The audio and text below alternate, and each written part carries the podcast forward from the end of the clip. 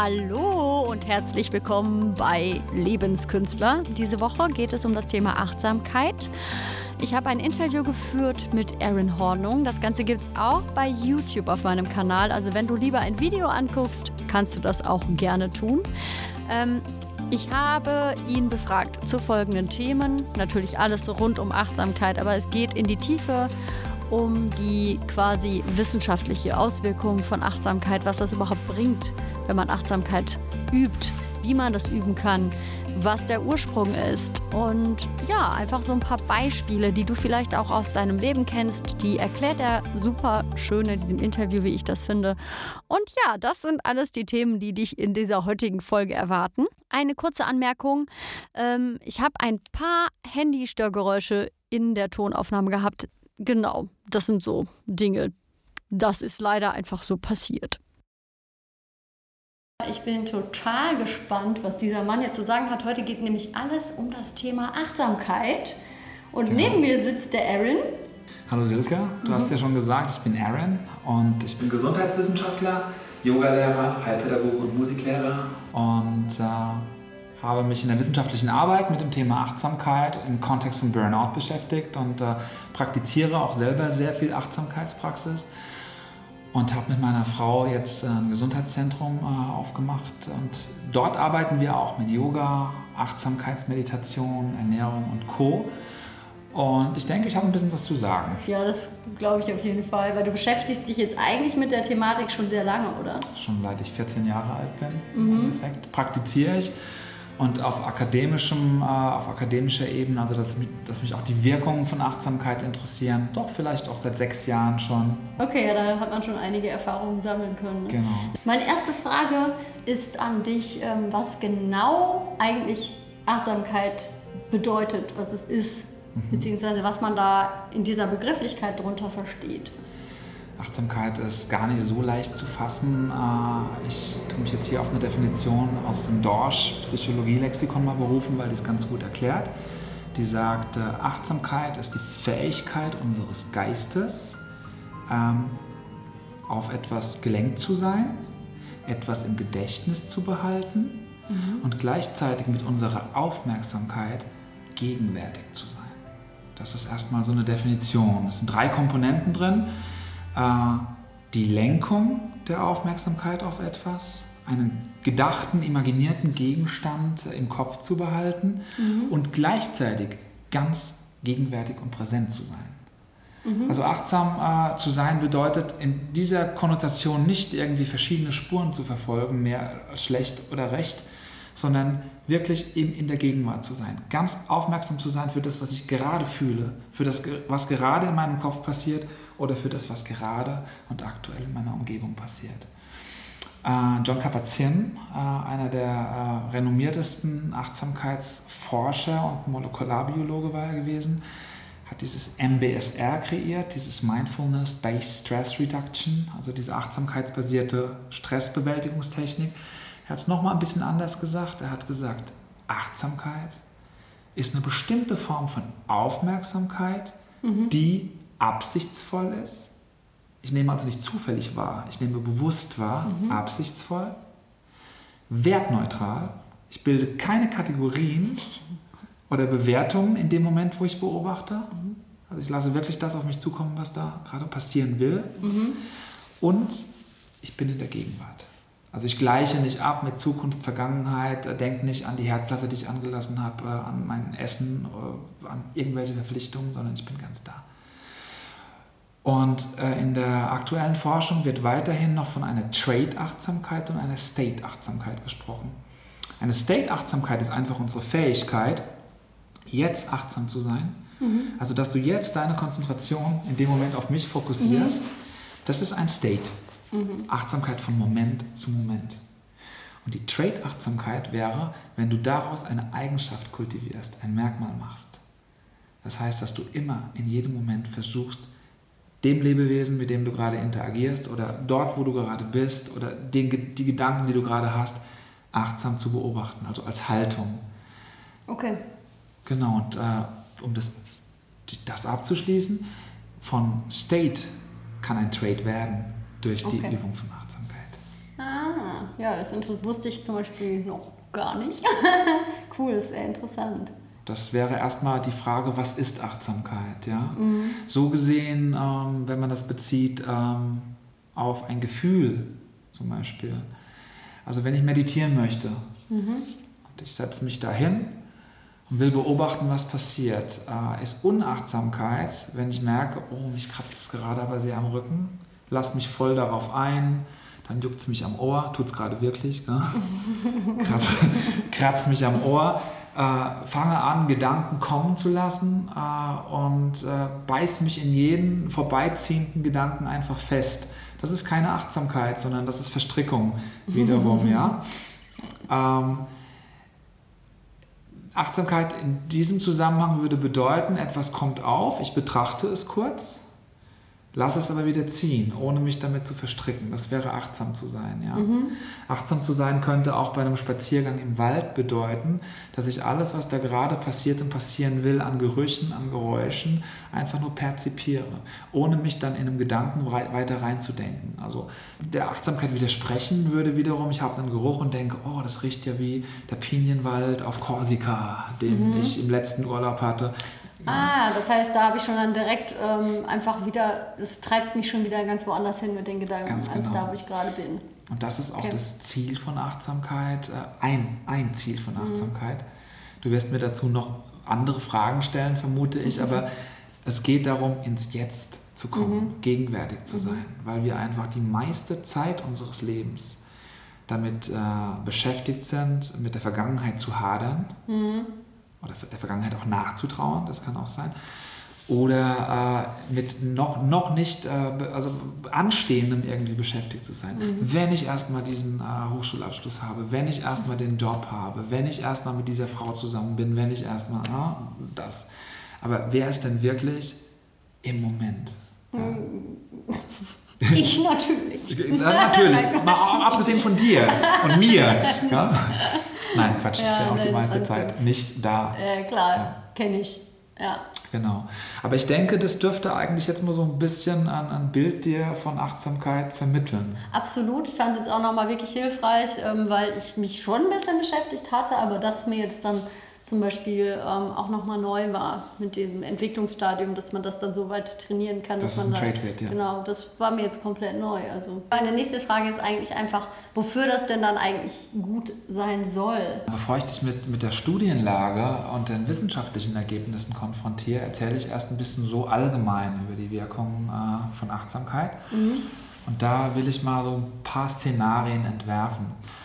Äh, es gibt die sogenannte Acceptance Commitment Therapy. Das ist eine achtsamkeitsbasierte Therapieform und die spricht von sogenannten Fusionen. Äh, und mhm. Fusionen sind Verklebungen mit Gedanken. Und das ist das, was uns äh, täglich passiert. Also wir sind oftmals so stark mit unseren Gedanken verklebt, identifiziert, dass wir Gedanken für die Realität halten. Und das kennst du ja? Nein. Und das, wie kommst du darauf? Gell? Und dass Gedanken eben äh, entsprechende Symptome äh, auch auslösen können mhm. in uns, als wäre das tatsächlich passiert, was wir denken. Ein gutes Beispiel dafür äh, habe ich in einem tollen Buch gefunden. Äh, dein Chef sagt dir, Verhähn, morgen halb zehn bei mir im Büro. Mhm. Wie reagierst du? Ja, ja, weil ich ja ein total ausgeglichener, lockerer Typ bin, der viel Achtsamkeit praktiziert, mal eine Flasche Shampoos auf. Nein, Gott. Also, Ganz genau. Äh, die, es liegt nahe, dass man da irgendwie äh, mit Herzrasen reagiert und äh, wenn es am Vordienstschluss kurz war, mit Grübeln nach Hause gehen wird. du fängst an, dich da reinzudenken. Du denkst dir, was könnte er meinen, was könnte er wollen. Ja? Je nach Selbstbild, je nach deinem Selbstbild wirst du dann auch die Frage für dich beantworten äh, in die eine oder andere Richtung und sagen, oh Gott, ein schlechteres Selbstbild hast, ein mhm. negatives Selbstkonzept. Boah, ich habe den letzte Woche aus Versehen nicht gegrüßt irgendwie und dann war er schon um die Ecke. Meine Zahlen sind in diesem Jahr auch nicht so gut wie im letzten Jahr. Ich habe da auch so eine neue Kollegin irgendwie rumhuschen sehen. Ne? Mhm. Oh Gott, will, will der mich feuern oder will der mich rügen oder whatever. Also man, man malt sich dann in allen Farben so sein, äh, sein Misslingen aus. Und du liegst im Bett, findest keinen Schlaf, weil du grübelst, äh, dein Blutdruck geht hoch, dein Puls geht hoch, also du, dein Körper reagiert mit einer Stressreaktion, obwohl du überhaupt nicht weißt, was dein Chef dir morgen sagen wird. Ja? Mhm.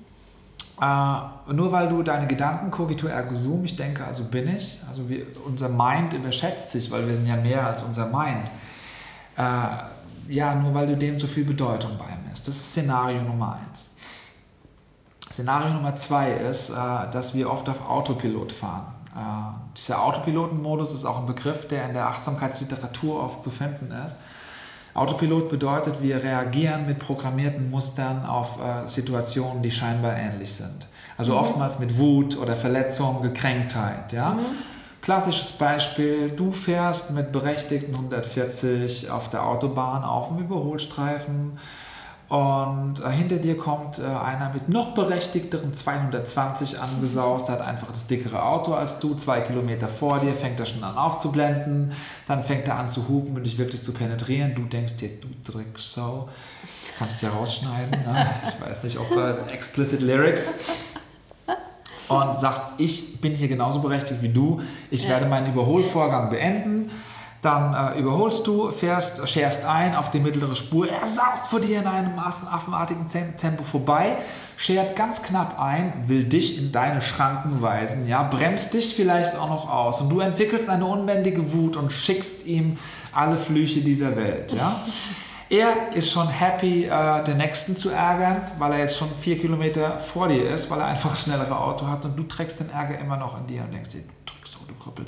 Und überlegst dir, was du mit ihm machen möchtest, wenn du ihn in den nächsten Ortschaften an der Tankstelle oder an der Ampel stellst. Ja. ja. So. Das ist das. Also verstrickst dich in deine Gedanken und reagierst automatisiert mit Wut. Aber es bringt dir nichts. Es bringt dir überhaupt nichts. Also das, was du da tust, schadet nur dir selber. Mhm. Schadet nur dir selber. Mhm. Und Achtsamkeit in diesem Kontext bedeutet es zu lernen, eine Metaposition einzunehmen, eine Beobachterposition. Man äh, geht äh, aus der Verstrickung raus und lernt und übt und trainiert in Meditation Gedanken, Gefühle und Reaktionen, die man zeigt und hat, zu beobachten. Neutral, offen. Mhm. Kategorien, die kommen, zu ignorieren äh, und dadurch eben in eine Position, in eine Beobachterrolle zu kommen, die äh, dich aus der Verstrickung rausbringt. Mhm. Kurze Zwischenfrage ja. jetzt mit den Kategorien, wenn du sagst Kategorien ignorieren, ähm, wie genau meinst du das? Weil man sagt ja sonst, man soll ja immer für alles offen bleiben in so einem Zustand, ja, oder? Eben, eben. Ähm, du sollst da aufhören zu sagen, das ist gut oder das ist ah, schlecht. Also sozusagen, das ist Punkt, Punkt, Punkt. Genau, das, genau. Okay. Mhm. Du, äh, du musst, du musst gar nichts. äh, unter der Achtsamkeitsmeditation ist es ähm, eigentlich die Prämisse, dass man versucht, wertfrei die Dinge okay. zu beobachten. Ne? Ja. Und dadurch passiert Folgendes. Äh, es entsteht, und Viktor Frankl hat es wunderschön formuliert, äh, durch den Autopilotenmodus und durch unsere Programme, die wir haben. Noch ein Beispiel ist, wenn jemand zum Beispiel verletzt reagiert, weil äh, er wurde, hat ein, zwei Beziehungen erlebt, wo er betrogen wurde oder hintergangen wurde und vermutet dann bei Situationen, die ihn daran erinnern, gleich wieder, dass er betrogen wird. Bei einer ganz neuen Partnerin, bei einer völlig logisch, neuen. Oder? Ja? Passiert ja immer wieder. ja, eigentlich, das ist die Frage. Ja? Also er, das, man macht sich Beziehungen kaputt, weil ja, man geht dann mit Misstrauen auf, die, äh, auf seine neue Partnerin zu, checkt vielleicht ihren äh, WhatsApp-Chat oder ihren Facebook-Status oder äh, fängt an, ihr nachzuspionieren, weil sie sagt, ich will heute, abends mal, heute Abend mal alleine weggehen oder will mal irgendwie auch drei Tage, ein Wochenende wegfahren oder so. Und du attribuierst es gleich so auf eine negative Art und Weise, fängst dann an, auch misstrauisch mit ihr zu reden. Also es ist ja spürbar für die andere Person, dass mit dir was nicht stimmt, damit provozierst du vielleicht einen Streit. Und im Endeffekt, wenn du äh, das lang genug praktizierst, wirst du auch dieses Ergebnis, das du so, vor, vor dem du so sehr Angst hast, irgendwie sogar produzieren. Weil, ja, derjenige, ja, weil derjenige sich gefangen vorkommt und dann sagt, ey, ich, ich muss da raus, ich brauche was. Ja? Beispielsweise. Mhm. Und da hilft dir Achtsamkeit. Äh, äh, zwischen Reiz und Reaktion einen Spalt zu erzeugen. Erstmal einen kleinen Spalt. Also ich verzögere es zu reagieren mit mhm. meinen Automatismen mhm. und dieser Spalt gibt mir Handlungsspielraum. Mhm. Dieser Spalt gibt mir die Möglichkeit, es neu zu überdenken, diese automatische Reaktion zu unterbrechen und zu sagen, ist es wirklich so, was ich da gerade irgendwie meine zu erleben, was ich mir gerade da imaginiere? Und es gibt einem unheimlich viel äh, Kraft zurück. Äh, du hattest vorhin im Vorgespräch gesagt, äh, der Herr im eigenen Haus zu werden. Ja? Darum geht es, du wirst wieder Herr im eigenen Haus. Das andere ist, äh, du hörst auf, dich ständig mit Vergangenem zu beschäftigen. Also warum habe ich damals nicht ein besseres Abitur geschrieben? Warum habe ich damals irgendwie das vermasselt mit äh, dieser Beziehung? Warum habe ich damals nicht ein bisschen mehr auf das oder das geachtet? Oder auch in der Zukunft zu sein. Ähm, so, wenn ich erstmal das oder das habe, dann bin ich richtig glücklich. Erst dann äh, bin ich angekommen in meiner Karriere oder in meinem Leben sondern du kommst ins Hier und Jetzt und stellst fest, das Hier und Jetzt ist cool. Mhm. Ja, da, da ist alles in Ordnung.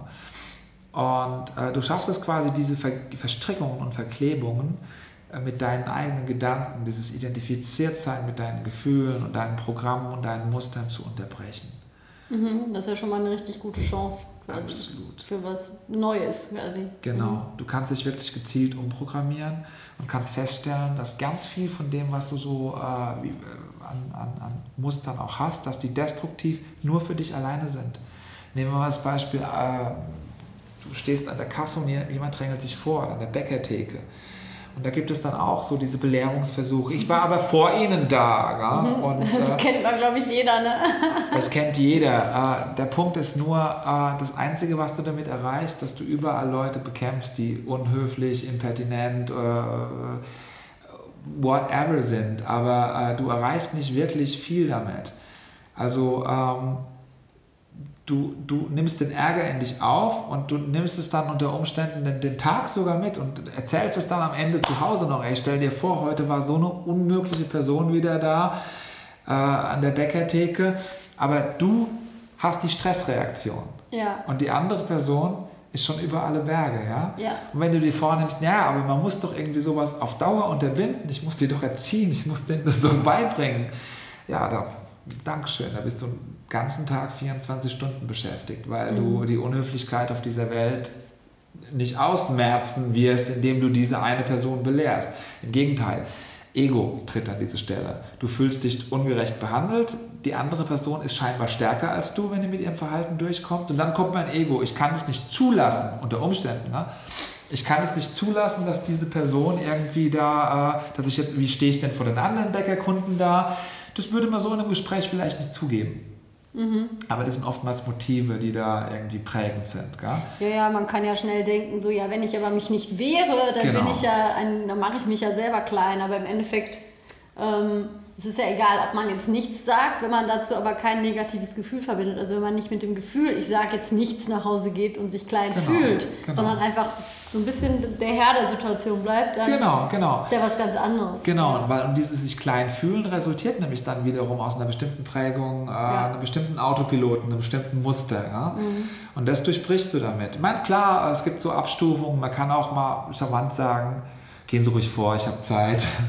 Also aber auch das ist im Endeffekt verhaftet sein mit der Situation. Da ist keine wirkliche Souveränität da. Ich glaube auch, man, wenn man das anfängt, merkt man erstmal, mit wie vielen Themen man eigentlich verstrickt ist. Ganz genau, ganz genau. Das ist echt krass. Und vor 2500 Jahren hat ein ziemlich schlauer Kerl, äh, Buddha wurde er genannt, der Erleuchtete, gesagt, an Ärger festzuhalten äh, ist wie ein Stück glühende Kohle in der Hand zu halten und zu versuchen, mit äh, damit zu werfen nach jemandem, ja. Das mhm. funktioniert nicht. Also du bist derjenige, der sich schadet damit, ja. Mhm. Und wenn du sagst, aber der Stolz, ich kann mich doch nicht so, äh, muss mich doch behaupten, denkst du, dass die drei Bäckerkunden, äh, die da irgendwie noch mit dabei sind, dass die dir irgendwie ein Tribut zollen für, für, für deine Selbstbehauptung in dem Moment, gell? Ich denke eher die, die Souveränität, damit umzugehen und locker zu bleiben und zu sagen, hey Mai, kratzt mich nicht. Gell? Ich habe es nicht so eilig. Also ich habe die Zeit. Gell?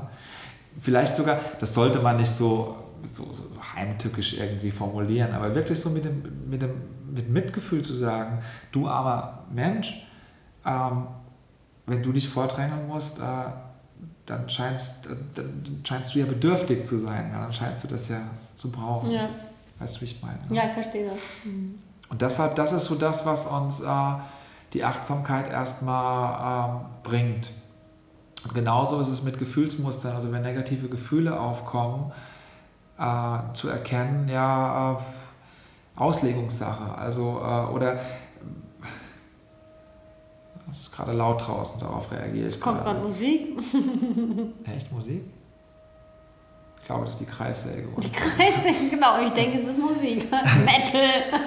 Nein. So what? Auf ja. jeden Fall schaffen wir, schaffen wir es damit, Herr im eigenen Haus zu werden und äh, unsere eigenen Gefühle, Gedanken, Reaktionsmuster, Verhaltensmuster äh, anzuschauen und zu durchbrechen letzten Endes. Mhm. Und es gibt inzwischen auch eine, eine, recht große Studienlage zur Achtsamkeit äh, und zur Wirkung von Achtsamkeitsmeditation, die äh, ganz, ganz äh, bahnbrechende Ergebnisse gezeigt hat. Ich fange mal an, zum Beispiel, als Achtsamkeitsmeditation eine ganz, ganz wundervolle Stressbremse ist. Ähm, während der Stressreaktion gibt es ähm, zwei, ähm, zwei Achsen. Zwei Achsen. Die eine ist die ähm, nervale Achse. Mhm. Säbelzahntiger-Phänomen. Du siehst einen Säbelzahntiger, kann ja hier in Lenkries durchaus passieren. Ne? Ja, habe ich auch schon zweimal gesehen. Ja, gestern beim Edeka. Und dir schießt das Adrenalin äh, in den Körper. Ne? Ja. Äh, das ist äh, ein Botenstoff, äh, der dich äh, zum Kampf und zur Flucht bereit macht. Ja? Du bist dann reaktions reaktionsschneller, stärker, kräftiger, kannst vor dem Säbelzahntiger weglaufen.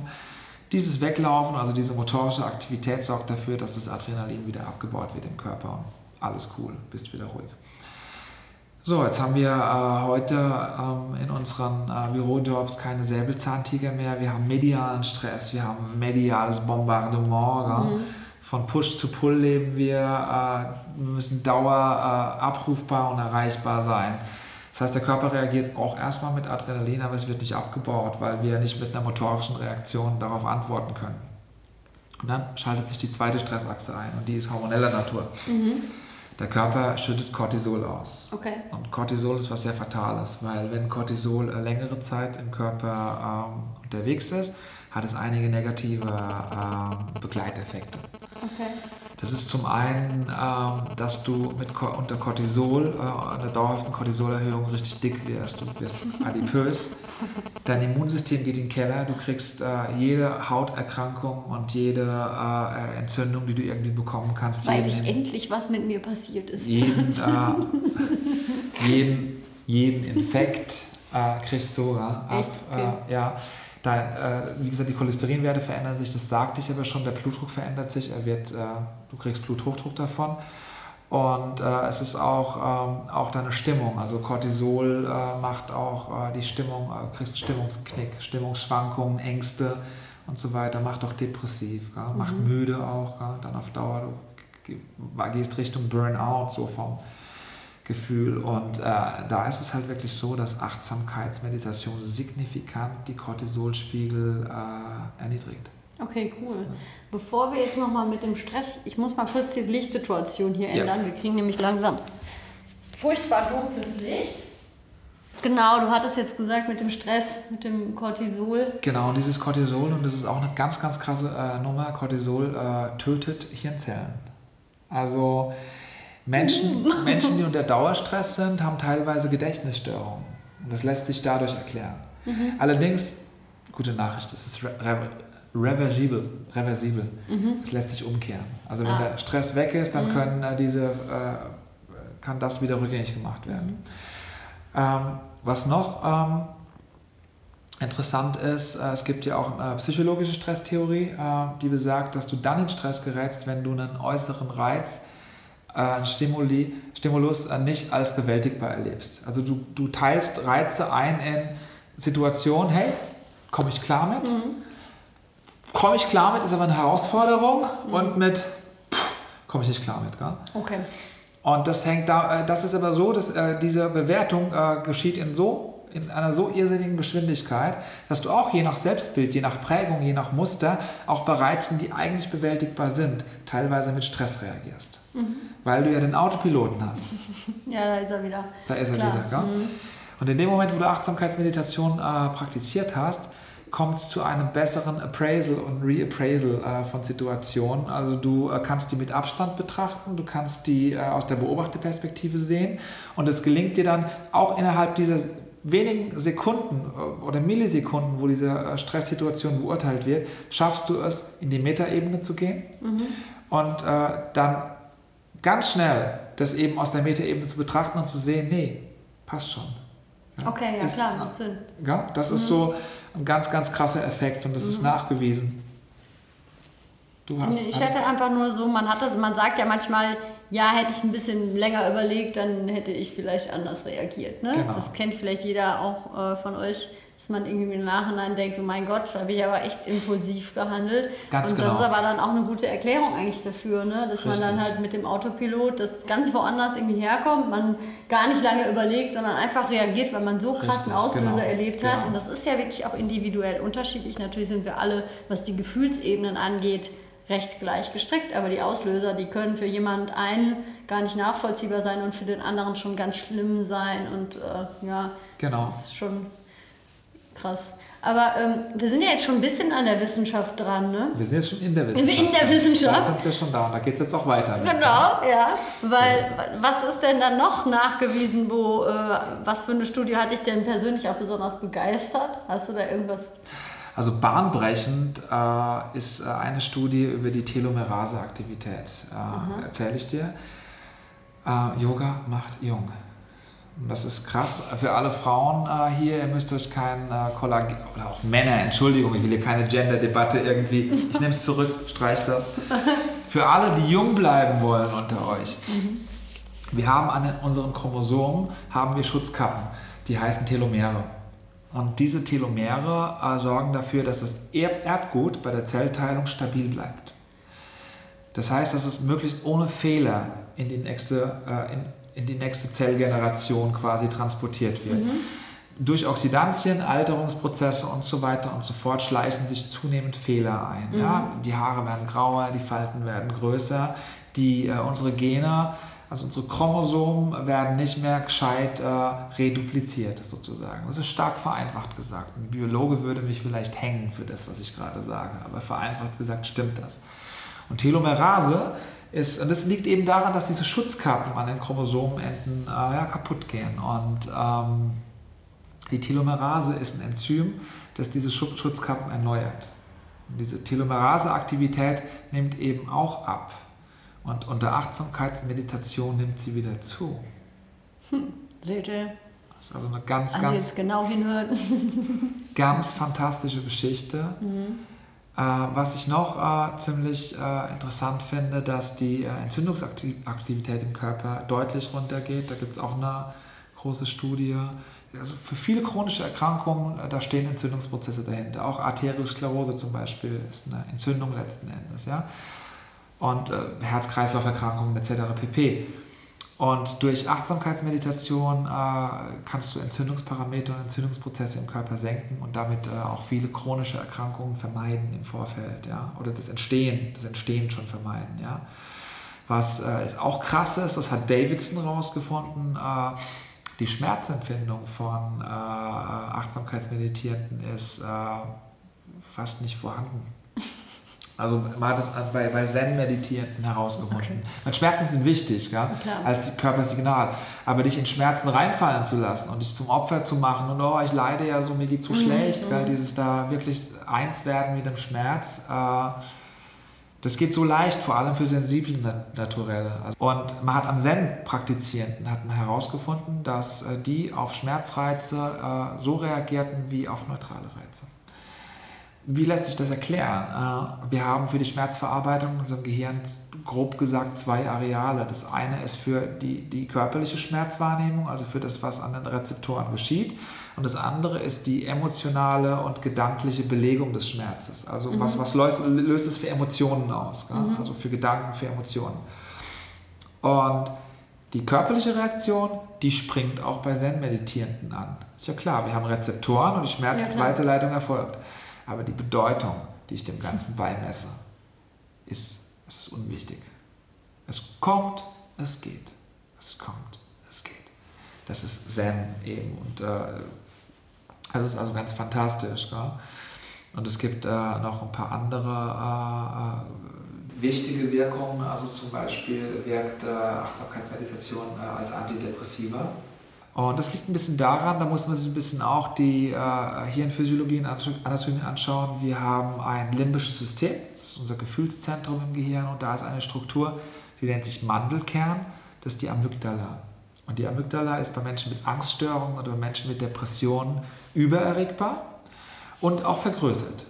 Also die ist wirklich strukturell verändert. Ja? Und äh, diese Amygdala hat auch, hängt auch mit der Bewertung von äh, Situationen, äh, äh steht in Verbindung und äh, feuert entsprechend bei, bei Reizen, die irgendwie als, als negativ äh, gesehen werden, mit, äh, feuert die mit, mit, mit einer Angstreaktion los sozusagen. Und es gab da auch eine interessante, äh, einen interessanten Versuch, wo man Menschen gesagt hat, schüttel mal diesen negativen Gedanken einfach ab. Mhm. Schüttel ihn ab, äh, mach dir eine positive Affirmation, eine positive Suggestion und schüttel dann den Gedanken einfach weg. Und das ist eine Technik, die bei gesunden Menschen, die eine akute Stresssituation hatten, sehr gut funktioniert hat. Bei Menschen mit äh, Depressionen hat es nicht funktioniert, weil einfach die Amygdala reagiert hat. Die konnten ja. dann auch diesen Gedanken nicht loswerden. Weiterhin ist im depressiven Geschehen inhärent, dass die Menschen ruminieren. Ruminieren ist ein äh, Begriff, ähm, das bedeutet, die drehen sich um ihre negativen Gedanken. Mhm, drehen sich im Kreis quasi. Drehen mhm. sich permanent im mhm. Kreis und da kann nichts anderes rein. Ja. Und es wird durch die Amygdala, äh, dieser Prozess wird durch die Amygdala mit äh, beeinflusst einfach. Und Menschen, die vorher äh, dann äh, eine, über einen gewissen Zeitraum Achtsamkeitsmeditation betrieben haben, die konnten dann wieder die, diese Gedanken abschütteln, also sich positive Suggestionen setzen.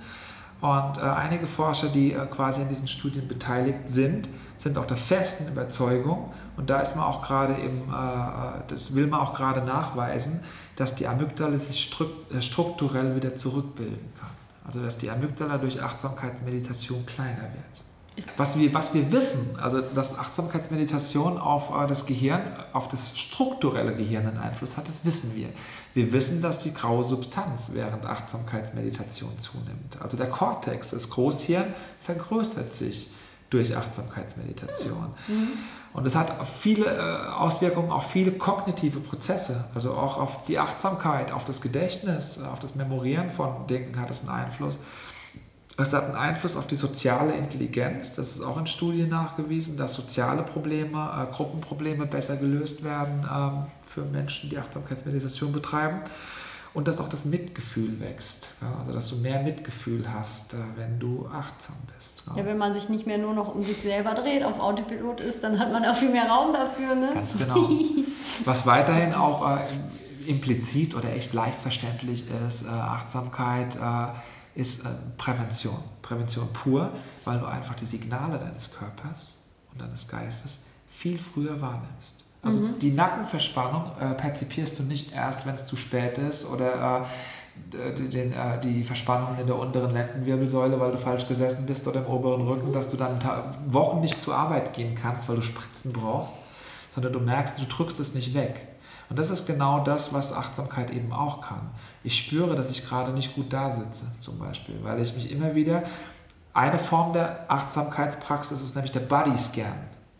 Also ich, okay. ich scanne meinen Körper von oben nach unten, gehe also in, mit Gedanken und Gefühl in das Körperteil rein. Welche Lage hat es gerade? Ist es heiß? Ist es kalt? Spannt es? Äh, äh, wie fühlt es sich an und bin dann, werde dann so wieder achtsam für das, was in meinem Körper vor sich geht. Aber hier, überleg mal, wenn man Abitur schreibt oder sonst was, man drückt alles an Reaktionen weg. Man hat Kopfschmerzen, nimmt Tabletten beispielsweise, ich muss diese Prüfung jetzt schaffen ne?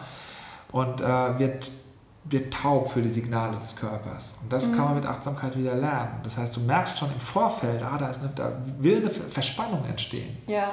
Und kannst dann eingreifen eben. Ja. Ne? Das ist noch sowas. Schön. Also du hast jetzt gerade mal angefangen auch zu sagen, dass man dann so eine Art Bodyscan machen kann und ähm, da ist schon direkt eine Frage für alle Zuschauer, für, das ist ja wahrscheinlich, man ist ja dann immer total neugierig. Ähm, kann man das jetzt einfach schon mal für sich üben? Ähm, und wie würde man das machen? Und vor allen Dingen, wenn die wissenschaftlichen Studien da waren, gibt es da irgendwie eine bestimmte Länge, die man einhalten sollte?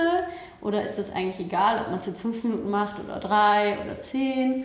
Ähm Äh, es gab, du hast über die Länge gefragt. Äh, ich habe dir vorhin von einer Studie erzählt, ja. also über die, die, Dauer, die du meditiert haben mhm. musst, um eine Wirkung zu haben. Äh, die Studie mit den Entzündungsparametern, mhm. äh, die sind schon nach einem Tag Achtsamkeitspraxis zurückgegangen. Einen Tag, also und dann aber wie lang, weiß man nicht, wie lange die das, war, das, gemacht das, haben? Nee, also, wie, also das ist auch jetzt erstmal, ich wollte damit nur sagen, die, die Wirkungen mhm. setzen eigentlich relativ schnell ein. Das ja. kann ich mir vorstellen, ja. Das, das größte Hindernis ist nur äh, der sogenannte ja, äh, äh, innere Schweinehund, weil äh, es, man findet tausend Gründe nicht zu sitzen. Also zu sitzen bedeutet zu meditieren. Also äh, wenn du das mal äh, erlebt hast und hast wirklich äh, so, so ein Samadhi-haftes Erlebnis gehabt, also so eine Einsein-Erfahrung, weil das geht auch mit der Meditation teilweise einher. Das ist, ähm, das ist so, so, so, so ein High und später, wenn du wieder im Alltag angekommen bist, ist es schwer, sich zu disziplinieren, äh, das wieder zu praktizieren. Oh, ich muss noch kochen, ich muss für morgen für die Arbeit was vorbereiten oder so. Also um Erfolge zu haben, sollte man schon regelmäßig äh, praktizieren. Aber man kann eigentlich schon nach, äh, du kannst schon nach dem ersten Tag äh, eine, eine, gute Erfahrung machen. Äh, es mhm. kann aber auch ein paar Wochen dauern. Mhm. Du willst bestimmt wissen, wie man es angehen kann, wie man das mal anfangen kann. Mhm. Also ich habe jetzt, ich meditiere ja selber schon sehr lange auch. Ähm, und ich kann inzwischen innerhalb ganz kurzer Zeit auch mich richtig also so, da brauche ich zwei, drei Minuten. Wo das super funktioniert. Aber ich glaube, an den Anfängen hat man immer eine Frage darüber, was, wie lange bietet sich das jetzt an? Soll ich mir jetzt einen Wecker stellen auf 10 Minuten oder eine halbe Stunde und was mache ich dann da? Ne? Ja, ich denke, 15 äh, Minuten äh, ist eigentlich eine ganz gute Zeit, wenn ja. man sich die täglich einräumt. Wenn man das wirklich schafft, das ist schon viel. Also ich kann dir zum Beispiel aus dem Yoga, bin ja auch Yogalehrer, hatte ich ja äh, erzählt, sagen, dass das Yoga ursprünglich dazu gedient hat. Also im 12. Jahrhundert ist quasi das äh, eigentlich erst das Hatha Yoga, Yoga in Bewegung mit Asanas und so weiter entstanden, auch wenn der Begriff Yoga schon äh, einige tausend Jahre alt ist. Yoga heißt Anjochen von Körper, Geist und Seele. Äh, dass das Yoga dazu gedient hat, den Körper auf die Meditation vorzubereiten also darauf vorzubereiten, lange und aufrecht zu sitzen. Ne? Das war der Grund, das war der Grund äh, die, dieser Asanas. Also die Asanas hatten so erstmal direkt äh, nicht die äh, diese spirituelle äh, Bedeutung, ja. die, die, sie vielleicht irgendwie äh, erwecken, sondern es geht darum, ging darum zu sitzen in Meditation. Das ist vereinfacht. Ähm, Genau, also deshalb 15 Minuten fände ich ganz gut. Und ja, wie geht man es an? Ja, dass man irgendwie, wenn man jetzt einfach mal direkt was probieren will, was, was würdest du da vorschlagen? Du brauchst ein Meditationsobjekt. Und mhm. äh, es gibt da einen ganz, äh, ganz beliebten äh, Meditationslehrer, der heißt äh, Thich Nhat Hanh. Viele sagen Thich Nhat Hanh, so schreibt er sich. Das ist ein Zen-Buddhist und der sagt, äh, dass äh, zum Entwickeln von Achtsamkeit die Verankerung im Atem okay. eigentlich äh, das Mittel der Wahl ist. Das bedeutet, du fängst dich an, auf deinen Atem, Atem zu fokussieren. Der Atem ist nämlich tatsächlich das Einzige, was dich wirklich mit der Präsenz, mit dem Hier und Jetzt verbindet. Mhm. Ja? Weil das geschieht von Moment zu Moment. Ich atme mhm. ein, ich atme aus. Und das kann dann so, bestehen, so geschehen, dass du dich einfach äh, erstmal in einer Meditationshaltung ausrichtest. Man sollte vielleicht nicht liegen. Das ist, äh, man, man kann auch liegen beim Meditieren. Also es ist, äh, ist nicht zwingend so, dass man es nicht kann. Aber viele verlieren dann ihre Absicht und schlafen ein. Ich wollte gerade sagen, du glaubst gar nicht, wie oft ich dann schon einfach eingepennt Genau. Deshalb ist das Sitzen eigentlich ganz gut in einer bequemen Haltung mit geradem Rücken, Schultern nach unten, ja, Brust darf ein bisschen raus kann ein kreuzbeiniger Sitz sein, kann ein Lotussitz sein, äh, ist aber für viele einfach nicht machbar, der Lotus. Gell? Ja. Sag ich mal, mit beiden übereinander geschlagenen Klar. Beinen und Füßen hier drauf. Dann kannst du die Augen schließen, weil es geht immer auch um Pratyahara, es geht auch immer auch um Rückzug der Sinne, dass du nicht so sehr abgelenkt wirst durch das, was so um dich herum ist. Du willst ja in die Präsenz kommen, in die Achtsamkeit kommen. Mhm und kannst, es ist eigentlich egal, mit der Nase ein, mit dem Mund aus oder mit der Nase ein und mit der Nase aus und konzentrierst dich, sagst dir vielleicht auch, ich atme ein und spürst, was die Atmung beispielsweise äh, an deinen Nasenflügeln macht oder den Weg der Atmung äh, hinab in die Lunge. Also ich atme, du denkst dir das?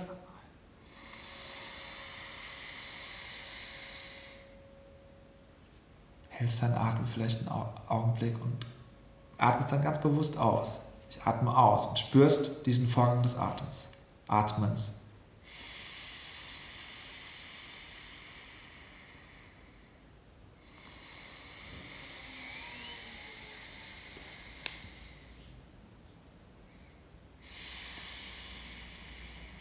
Und wenn du merkst, dass ein Gedanke in deinen Kopf kommt, nicht mit Gewalt wegdrücken, kurz anschauen und dann wieder zurück in die Verankerung des Atmens gehen. Mhm. Also das Atmen, das Atmen selbst hilft dir immer wieder in die Achtsamkeit zu kommen. Mhm. Ja, klar. Weil Gedanken werden aufkommen. Man kann ja mal die Gedanken zählen und schauen, wie viele das so sind. Und die nee, holen dich dann meistens auch weg. Oder es kommen auch Gefühle, wie gesagt, es juckt dich, es kratzt dich irgendwo und du sitzt unbequem. Und dann immer wieder zurück zur Atmung. Mhm. Du kannst es noch äh, für dich noch befriedigender und schöner machen, wenn du zum Beispiel beim Einatmen oder beim Ausatmen, das ist eigentlich gleich, lächelst. Ne? Mhm. Und äh, bei mir war das dann auch so, wie das teilweise beschrieben wurde. Und ich hatte das, äh, ich habe das hin und wieder, wenn ich meditiere, äh, dass du irgendwann an einen Punkt kommst, wo du merkst, wo du wirklich, wirklich, was ich mal sagen kann, spüren kann, aber wo dir plötzlich klar ist, dass du nicht deine Gedanken bist. Also dass all diese Gedanken, die du denkst ähm, und mit denen du deine Persönlichkeit konstruierst, durch die du dich definierst, ich bin der Aaron, du bist die Silke, dass die ihre Essenz nach leer sind. Mhm. Also dass deine Personality eigentlich eine Konstruktion ist, die dein Mind gebaut hat, aber dass nichts von dem wirklich Substanz hat. Mhm.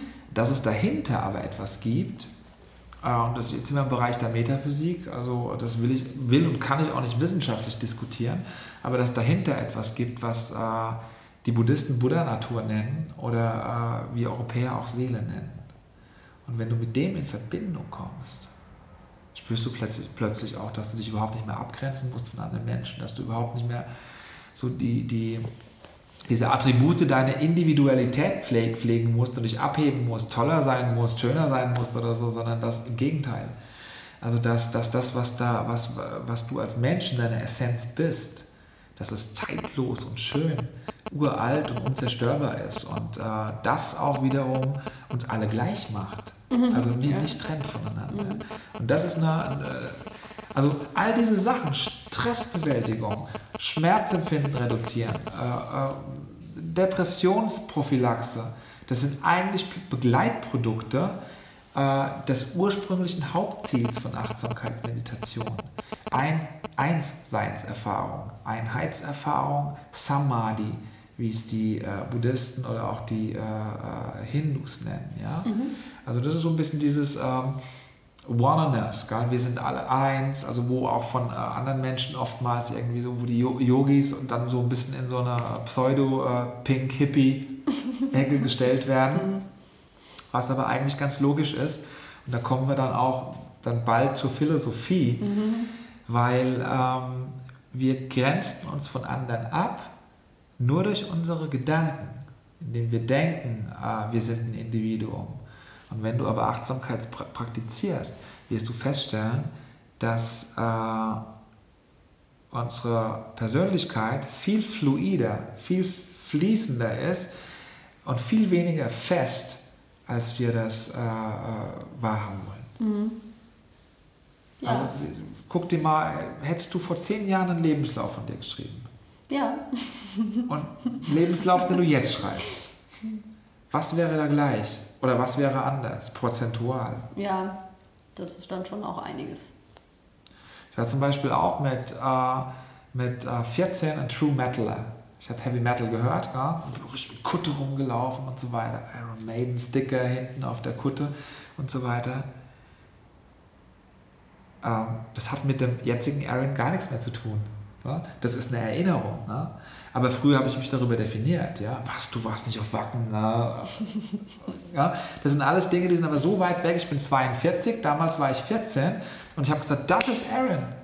Also die, die, diese Art von Musik, diese Art von Clubs und diese Art von, von Einstellungen, die ich hatte, in der Antifa unterwegs zu sein, so, so Geschichten, das hat mit meinem jetzigen Leben nicht mehr so viel zu tun. Ne? Und trotzdem erlebe ich mich als, ja, das ist Aaron. Aaron ist der, der Yoga macht oder der, der als Gesundheitswissenschaftler arbeitet, die Familie mit Sue und den Kindern hat. Ja? Drei wundervolle Töchter. Und, äh, und ich bin gespannt, wer Aaron in zwei Jahren ist oder in drei Jahren. Erleidet Aaron ein Trauma, ein Schlimmes, dann ist Aaron wieder ein ganz anderer. Also ja. das, was wir als unsere Persönlichkeit erleben, ist nicht fest. Und wenn wir das erkennen, und mhm. jetzt kommt's, müssen wir nichts festhalten. Ich wollte gerade sagen, weil ähm, er ist ja immer noch offensichtlich da. Wenn man jetzt darüber nachdenkt, sich mit irgendwas so zu identifizieren, dass man denkt, das ist meine Identität, hat man ja immer ein bisschen Angst davor, das zu verlieren. Aber faktisch gesehen verändert sich ja sowieso immer alles. Ne? Ja. Und äh, das hast du jetzt einfach so schön verbildlicht, weil man es sich wirklich so gut vorstellen konnte. Und er sitzt ja immer noch hier. Und äh, nur weil er jetzt keine Kutte mehr trägt und nicht mehr nach Wacken fährt und Iron Maiden hört, ist er ja immer noch Aaron. Genau. das ist halt irgendwie cool, ja. Genau. Aber trotzdem bin ich auch nicht Aaron. Also Aaron ist ein Name. Gell? Aaron ist äh, ein Platzhalter für etwas, was ständig im Fluss ist. Es ja. gibt nichts Festes. Alle Dinge sind ihrer Essenz nach leer. Ja. Ja, ja schön. Und ich warte gespannt auf noch mehr Fragen. Ja, ich habe noch eine Frage, eine Frage, noch eine letzte Frage. Einfach nur, du hast schon so ein bisschen was gesagt. Einfach nur noch mal zum Ursprung, wo es eigentlich herkommt. Ich meine, dass man den Namen Achtsamkeit jetzt hat. Äh, ich weiß überhaupt nicht, war das so, dass John Kabat-Zinn das so äh, formuliert hatte? Also ich meine, vom Prinzip her, kommt es her? Nee, Nein. auch nicht. Der Begriff ist äh, 2500 Jahre alt. Okay. Mhm. Ähm, und ähm, es gab da einen ziemlich coolen Jungen, der war ein Prinz oder Fürst, der hieß äh, Gautama Siddhartha, der Buddha mhm. eben. Und äh, der Buddha äh, hat äh, bestimmte Dinge meditierend unter dem Bodhibaum, unter dem Baum des Wissens, erfahren. Er war vorher bei den Asketen gewesen, bei den Jainis und hat äh, teilweise, ist überliefert, irgendwie ein Reiskorn am Tag gegessen. Und hat dann wörtlich geschrieben, und das ist so lustig, ich sehe aus wie die verwelkten Teile einer Kriechpflanze. Das kann nicht der Weg zu Samadhi sein, das kann nicht der Weg zur Erleuchtung sein. Und hat dann den mittleren Weg äh, äh formuliert zwischen Entsagung und Welt. Mhm. Ja?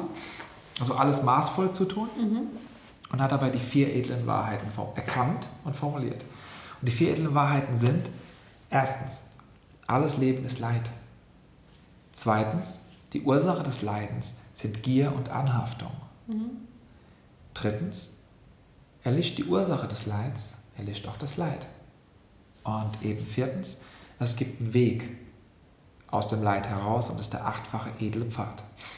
Diese vier edlen Wahrheiten, also die Sache mit der Gier und Anhaftung, ist äh, die problematischste, weil wir uns immer so identifizieren mit Dingen und äh, uns nicht klar machen, dass diese Dinge alle endlich sind. Immer. Immer. Mhm. Und das äh, erzeugt letzten Endes immer Leid. Also der Buddha hat nie gesagt, du darfst ein gutes Essen nicht genießen oder so. Er selber ist wohl an einer Fischvergiftung gestorben. Also habe ich mal gelesen. Ja? Also er hat nie gesagt, du darfst kein gutes Essen genießen. Also viele äh, schieben Buddhismus so in diese Ecke, äh, du musst deinen gesamten Besitz verschenken, musst als Mönch leben, du darfst keinen Spaß haben und so weiter. Ja. Das ist es nicht. Dir muss aber klar sein, dass du das, dass du alle diese Dinge, an denen du anhaftest, dass die endlich sind. Mhm. Also wenn du dir was auf deine Schönheit einbildest, sie wird vergehen. Sie wird vergehen. Du wirst irgendwann auch wie die verwelkten Teile einer Kriechpflanze aussehen, ja? Äh, wenn, du, wenn du mega Sportler bist und irgendwie äh, Berge besteigen kannst und Mountain Trails rennen kannst, du wirst irgendwann schwächer werden. Auch wenn du so und so oft den ersten Platz belegt hast, du musst akzeptieren, dass irgendwann jemand kommen wird, der schneller als du ist, der besser als du ist. Und das sind ganz genau diese Geschichten. Und wenn wir uns mit solchen Sachen identifizieren, Sexualität ist genauso eine Sache. Äh, ich glaube nicht, dass Buddha irgendwie da jetzt ein, wirkliches Problem mit hätte. Aber wenn du es so gut findest, dass du irgendwie äh, das immer willst, dir kommt das Alter in die Quere. Ja? Dir kommt einfach das Alter in die Quere und dann kommt Leid. Und letzten Endes wirst du, äh, du, du wirst desto mehr Leid erfahren, je mehr du anhaftest. Äh, an Dingen, weil du dann sie vermissen wirst und dann nicht loslassen kannst. Wenn du von vornherein in, einer, in einem Geisteszustand bist, dass, dass dir klar ist, diese Dinge werden gehen, dann, also achtsam bist sozusagen, dann äh, hast du einen Vorteil. Und der Buddha hat dann diesen achtfachen edlen Pfad äh, formuliert. Das ist so ein ethisches System, äh, unter anderem ethisches System, so ein Verhaltenskodex, der dir hilft, äh, diese, diesen Kreislauf aus Leid zu verlassen. Und dazu gehört eben mit der rechten Rede äh, durch die Welt zu gehen. Also rechte Rede heißt, keine anderen Menschen zu beleidigen beispielsweise, nicht schlecht äh, über andere zu reden, äh, keine Lügen zu verbreiten über andere, mit der rechten Absicht durchs Leben zu gehen, ja. Äh, die rechte, der rechten Tätigkeit auch nachzugehen, also zum Beispiel nicht sein Geld mit Drogenhandel, Waffenhandel oder dem Töten von Tieren irgendwie zu verbringen. So ein richtig ethisches Korsett, das in sich dann auch schlüssig ist, hat er in dem edlen achtfachen Pfad formuliert. Und an siebter Stelle steht eben auch die rechte Achtsamkeit. Mhm. Und die, äh, äh, an achter Stelle ist die rechte Vertiefung auch, also die, die rechte Meditation. Und bei der rechten Achtsamkeit geht es darum, äh, die rechte Achtsamkeit ist Vipassana. Vipassana ist auch diese Meditationsform, die Achtsamkeitsmeditation. Und die rechte Achtsamkeit hilft dir, die drei Daseinsmerkmale äh, zu erkennen. Die, das hilft dir zu erkennen, dass wir eigentlich in Maya leben. Also nicht die Biene, ja? Maya heißt Illusion. Das, Entschuldigung, jetzt habe ich Ich musste da an meine Tochter denken, die, ja, total, die Maya. total, total, der, es war ein Karlauer, aber ja, flach. Aber meine Tochter liebt Maya und ruft sie wie eine Schutzpatronin auch an. Also wenn es ihr schlecht geht, dann ruft die echt manchmal Maya. Also für uns hat Maya in der Familie das ist wie Maria ungefähr. Ne? Auf jeden Fall. Maya ist Illusion. Mhm. Und die Illusion äh, fängt zum Beispiel bei mir an, dass ich denke, ich habe ein äh, festes Ich, ich habe einen festen persönlichen Kern.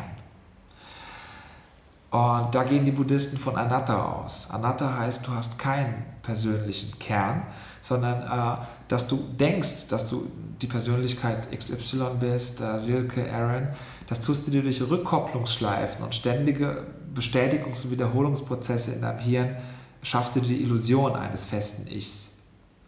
Aber es ist kein unveränderlicher Kern, sonst könntest du dich ja im Laufe der Zeit nicht verändern, weil sonst würde sich dieser Kern ja mit verändern. Und in dem Moment, wo sich dieser Kern mit verändert, kann es ja keinen Kern mehr geben. Weißt du, wie ich meine? Ja. Da ist eine gewisse Logik dahinter. Ja? Das heißt, es ist alles permanent im Fluss. Und das, was ich als Persönlichkeit nenn, äh, argumentiere, das gibt es schon. Also ich, es gibt schon mich mit meinen Automatismen und aktuellen politischen Meinungen, Haltungen, äh, Philosophien, die aber ständig im Fluss sind. Also kein fester Kern.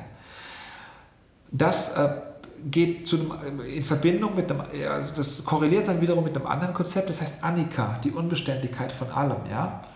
Mhm. Es ist also, je tiefer du in Materie reingehst, desto mehr wirst du feststellen, da ist nichts.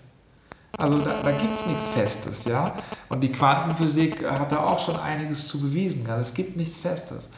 Und das äh, bringt uns dann zu dieser Aussage, die viele, auch viele Yogis bestimmt falsch verstehen und die aber auch von anderen dann belächelt werden.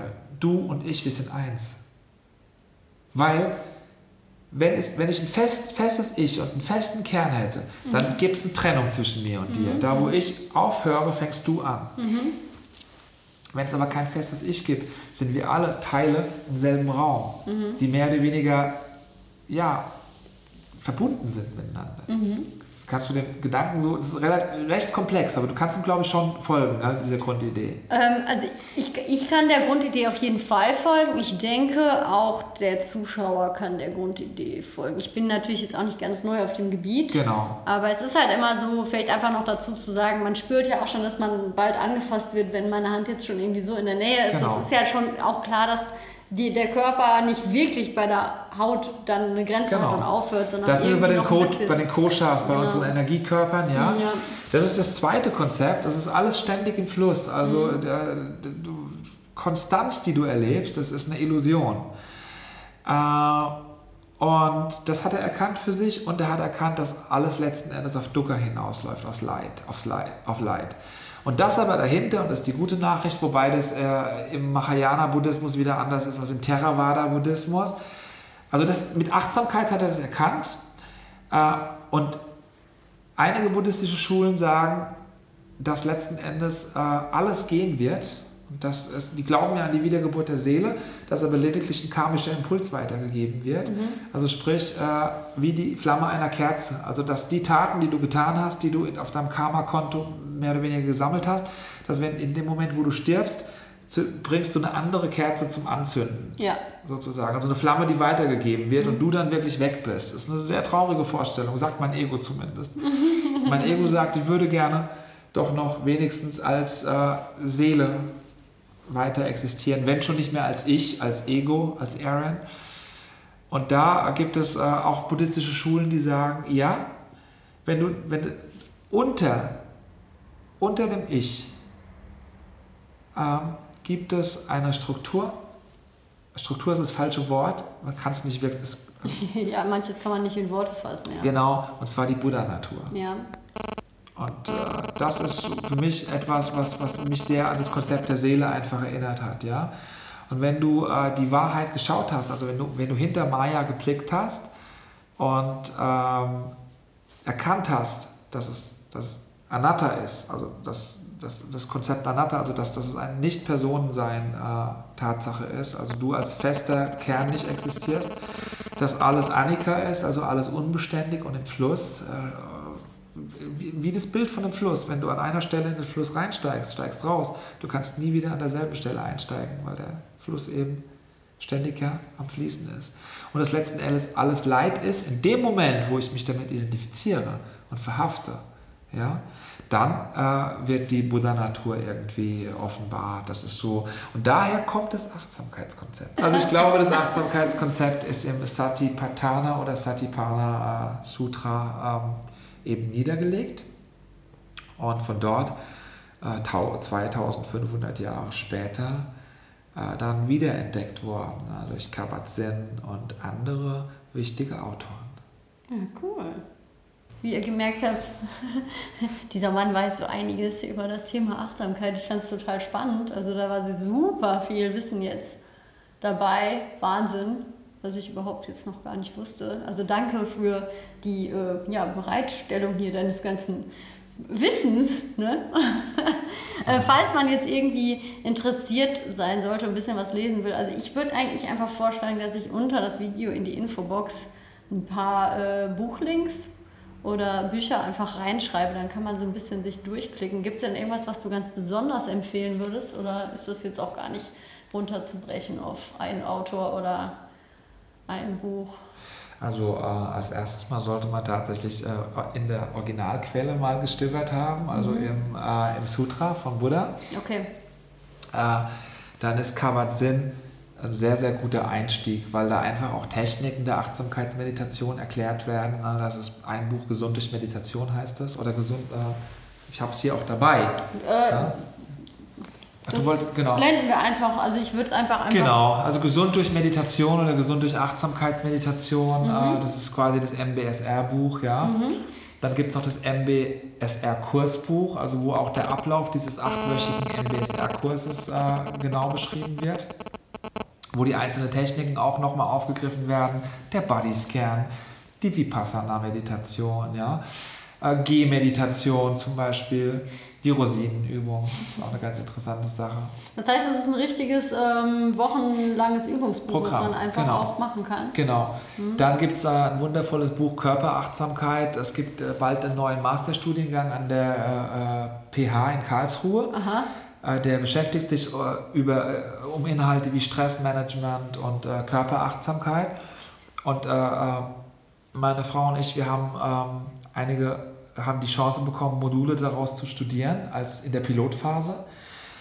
Und äh, der äh, Professor Norbert Fessler, Professor Dr. Norbert Fessler hat ein Buch über Körperachtsamkeit geschrieben, ja, und sein Team, wo auch sehr viele tolle Übungen drin sind, um in die Körper, ins Körpergewahrsein, in die Körperachtsamkeit wiederzukommen. Das heißt auch Körperachtsamkeit. Das ist auch ein selbstinstruktives Programm, das sich jeder selber aneignen kann. Mhm. Dann äh, gibt es den Michael Huppertz, äh, der auch ganz viele, äh, ganz viele tolle Übungen zum Thema Achtsamkeit, also wenn du das Ganze selber erfahren möchtest, gesammelt hat. Und wer ein bisschen noch in die Wissenschaft und in die Hintergründe einsteigen will, der kommt an Britta Hölzel nicht vorbei. Also Britta Hölzel ist eine Psychologin, die forscht zum Thema Achtsamkeit. Okay. Und einem sehr lieben Menschen, äh, Dr. Nils Altner, der zurzeit äh, ein Forschungsprojekt in NRW hat äh, zum Thema äh, Achtsamkeit an Schulen und auch schon lange zum Thema Achtsamkeit äh, forscht eben. Okay. Ich werde so mal ein paar Namen. ein paar ich hätte auch noch einen Nachtrag, der, der mir ganz wichtig ist. Okay. Habe ich nämlich vergessen. Dieser, äh, dieses Annika, äh, mhm. dieses Anatta, dieses Nicht-Selbst. Ja? Äh, der Thich Nhat Hanh sagt, äh, es, ähm, wir haben ein Intersein. Wir sind miteinander verbunden. Du bist ich und ich bin du. Und das hat er begründet damit, dass er sagt, es gibt kein Ding und kein Lebewesen, das aus sich selbst heraus besteht. Mhm. Es gibt so ein schönes Video, wo, wo Thich Nhat Hanh hält, hält ein Blatt in die Kamera und er hat da so eine ganz feine und schöne Stimme auch und sagt dann, here, look at this piece of paper ja, and I can see the sun in this piece of paper. And I can see the water in this piece of paper. Also es geht darum, dieses Blatt Papier besteht nicht aus sich selbst heraus. Es mussten, mussten ganz viele Bedingungen zusammenkommen, damit äh, Blatt Papier das gemacht werden konnte. Mhm. Da waren die Bäume, ja, da war die Sonne, da war der Regen, da war der Waldarbeiter, da war die Laune des Waldarbeiters an dem Tag. Ja. Äh, ganz viele, ganz, ganz, ganz viele äh, Faktoren mussten zusammenkommen, damit dieses Blatt Papier entstanden ist. Und äh, genauso ist es mit, mit, mit, mit dir, mit deiner Existenz, mit meiner Existenz. Das ist bedingt. Also alles, was ich tue, hat eine Auswirkung auf alles wiederum. Also alles, was ich tue oder nicht tue, wirkt sich aus. Ja? Alles, was ich äh, unterlasse, zum Beispiel in meiner Umwelt zu tun, also wenn ich meine Umwelt verschmutze, weil ich faul war, irgendwas weggeschmissen habe, ja, dann, wird sich das, dann, dann summiert sich das und ich bekomme das ab, weil die Luft, die ich dann irgendwann ein paar Jahre später atme, nicht mehr gesund für mich ist. Ja? Also mhm. es ist alles bedingt. Und das erklärt nochmal dieses We are one, oneness, äh, wo leider, wie gesagt, sehr oft belächelt wird und in seiner Tragweite und Konsequenz äh, nicht wirklich durchdacht wird. Also wir alle streben nach Freude ja. und nach Glück und wir denken aber leider, dass Glück begrenzt ist. Dass ja. du Glück nur hast, wenn du privilegiert bist oder so. Mhm. Und deshalb versuchen wir alle so viel wie möglich für uns zu behalten davon. Ja? genau. Und da, da fängt es aber an. Und hast du aber das Gefühl, Glück ist unbegrenzt, dann entsteht das Gefühl von Überschuss. Ja. Und das ist eben so dieser Punkt. Dann musst du es nicht mehr festhalten. Dann mhm. schenkst du auch, wenn du wenig hast und hast trotzdem das, nicht das Gefühl des Mangels. Ja. Und derjenige, der den Mangel leidet, muss nehmen, nehmen, nehmen und nehmen. Und das fällt dann trotzdem unten durchs, durchs Loch wieder raus. That's it, ja. ja. Ja, ähm, also ich habe mir das Gefühl, dass du alles gesagt hast. Nur meine Fragen sind nämlich auch beantwortet. Ich habe alles gesagt. Ja, cool. Ja. Äh, danke nochmal in dieser Stelle hier. Ich packe euch einfach wirklich die Kontaktdaten, also die Seite, genau. wo er das mit seiner Frau macht. Die habt ihr jetzt leider hier nicht gesehen, aber ähm, da findet ihr auch die Infos zu den Kursen, wenn ihr jetzt wirklich nach jemandem sucht und ihn ganz toll findet und euch das vorstellen könnt. Dann guckt einfach mal auf die Seite und schreibt ihn an. Und diese wunderschönen Räume hier, wo wir das mhm. gerade drehen, äh, das ist das Atelier Lujong äh, von unserer Gastgeberin, der Brigitte Anna Reitberger. Sie ist, äh, macht tibetisches Yoga und mit ihr arbeiten wir hier gemeinsam in, in einem Studio. Wenn noch Fragen offen sein sollten oder irgendwas ist, dann einfach in die Kommentare schreiben. Also entweder ich antworte darauf oder ich frage einfach den Aaron oder sag, guck auch mal ab und zu in einem Video vorbei, dann bekommt ihr bestimmt auch noch Antworten dazu. Ich freue mich auf jeden Fall, dass du reingeschaut hast. Ich fand es wie immer total spannend mit meinem Gast. Und nicht vergessen, wenn dir mein Kanal gefällt, den zu abonnieren. Wenn du immer Bescheid bekommen möchtest, wenn ich ein Video hochgeladen habe, dann auch die Glocke aktivieren. Sonst bekommst du keine Info darüber, wenn was Neues online ist. Und wenn dir das Video das gefallen hat, natürlich einen Daumen hoch. Ja. Genau, das wäre echt fatal, oder? Ja. Also. Namaste. Tschüss. Satriakal.